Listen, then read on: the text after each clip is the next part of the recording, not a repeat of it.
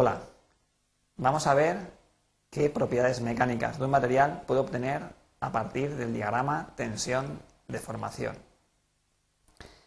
El diagrama tensión-deformación se puede obtener a partir del ensayo de tracción mediante una máquina universal de ensayos y este ensayo consiste en someter a una probeta de dimensiones conocidas a una fuerza que aumenta con el tiempo, lentamente, hasta su rotura.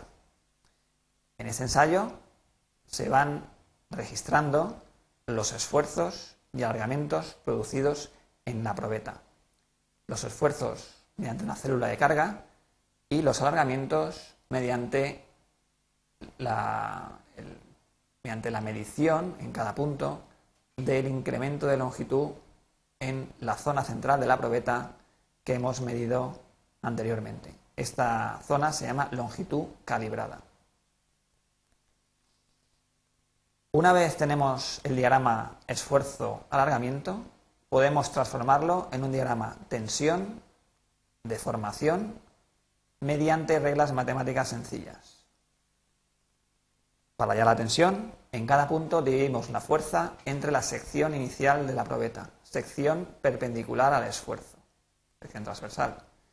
Mientras que para la deformación, dividimos el incremento de longitud en cada instante entre la longitud inicial calibrada.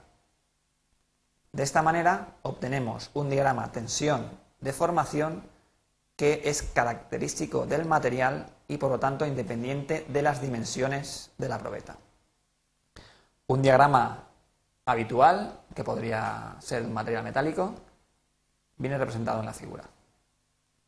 En este diagrama distinguimos claramente varias etapas o varias zonas de interés.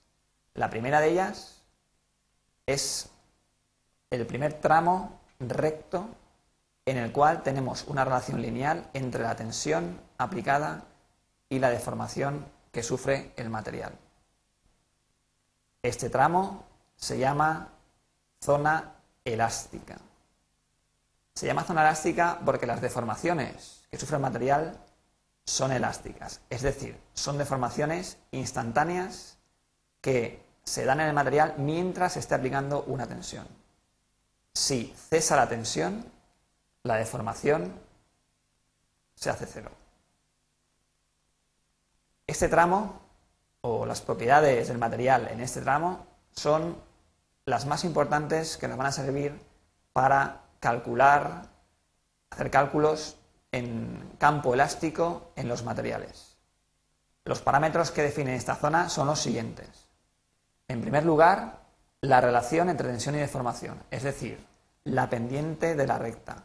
Esta pendiente es el llamado módulo de elasticidad o módulo de Young se presenta mediante la letra E mayúscula y es, como he dicho, la relación entre la tensión aplicada y la deformación a la que está sometido el material o que se produce en el material para cualquier punto de esta recta. Además, el segundo, la segunda propiedad importante de esta zona es la tensión máxima en la cual se cumple esta ley. Esa tensión máxima es este punto y se denomina límite elástico. Es decir, es la tensión máxima hasta la cual se cumple, se cumple la elasticidad.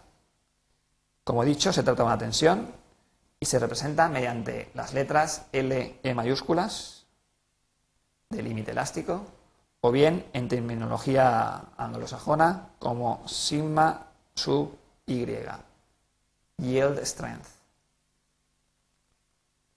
A continuación, una vez superado el límite elástico, entramos en las zonas de deformaciones plásticas. En esta zona estamos deformando plásticamente el material, es decir, estamos introduciendo deformaciones permanentes estas deformaciones no van a cesar aunque dejemos de aplicar la tensión. Es decir, el material se va a quedar deformado permanentemente. En esta zona, la tensión alcanza un máximo. Este punto característico del material es otra propiedad muy importante en este. Es lo que se llama la resistencia a la tracción. Al igual que el límite elástico, se trata de una tensión, por lo tanto, miraremos su valor en el eje de tensiones y se representa mediante sigma sub r o en terminología anglosajona como UTS, Ultimate Tensile Strength. Otras denominaciones que pueden inducir error puede ser carga de rotura o resistencia a rotura. Pero hay que tener cuidado porque efectivamente en este punto hay muchos materiales en los cuales, o los cuales, que los cuales todavía no han roto, ya que si sigo aplicando o si mantengo la tensión, el material puede seguir deformando hasta que al final se produce la rotura, pero a una tensión inferior a la de la tensión máxima o resistencia a la tracción. Bien, otra consideración es la siguiente. A partir del máximo y hasta la rotura, se produce un fenómeno característico de los materiales metálicos que es la estricción. Esta consiste en una reducción de sección en la zona en la que al final se va a producir la rotura. Es decir, antes de la resistencia máxima tenemos una probeta de sección cilíndrica regular. A partir de este punto en algún determinado, determinado punto, sección de esta zona, se va a producir un encuellamiento, es decir, una reducción del área, provocando lo que se llama estricción.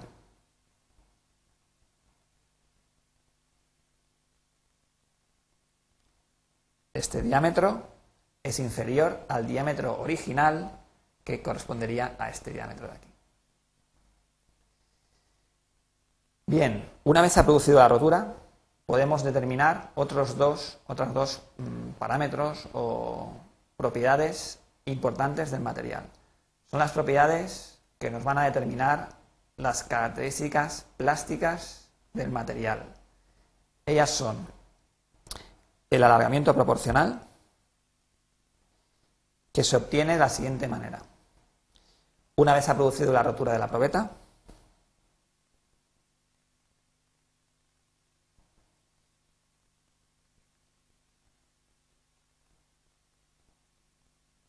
juntamos las dos mitades y medimos la longitud final, longitud final entre las marcas de la zona calibrada. Claramente, como había una deformación plástica, se ha producido un alargamiento mayor que la longitud inicial. Pues bien, el alargamiento proporcional es la longitud final menos la longitud inicial dividido la longitud inicial por 100. En algunos casos, este valor es aproximado al valor que obtendríamos en el eje de deformaciones multiplicado por 100 cuando trazamos una recta que es paralela o que tiene la misma pendiente que el tramo elástico del material. El otro parámetro, la otra propiedad que define las propiedades plásticas del material es la estricción o reducción de área proporcional. Esta se calcula también a partir de la probeta fracturada, midiendo la sección final, sección última en la zona de encuellamiento, y comparándola con la sección inicial. Se representa mediante la letra sigma mayúscula y es igual a la sección inicial, que es mayor, menos la sección final dividido la sección inicial y por 100. Por último, otra propiedad del material que se puede evaluar mediante el ensayo o tensión de formación es la tenacidad. Bien entendido, la tenacidad cuando estamos aplicando cargas de manera muy lenta, porque no debemos olvidar que este ensayo, ensayo de tracción, del cual se obtiene este esta gráfica o estos resultados, es un ensayo cuasi estático. Bien, la tenacidad en este ensayo se puede considerar que es el área encerrada bajo la curva tensión de formación. teniendo como límite la recta que hemos trazado anteriormente para hallar la, el alargamiento proporcional a partir de la deformación.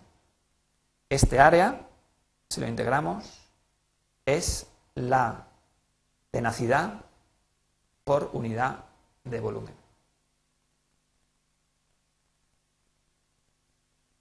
Como conclusión, podemos decir que a partir del diagrama tensión-deformación podemos obtener las propiedades mecánicas más importantes de un material, como son el modo de elasticidad, el límite elástico, la resistencia máxima, la estricción, el alargamiento y la tenacidad.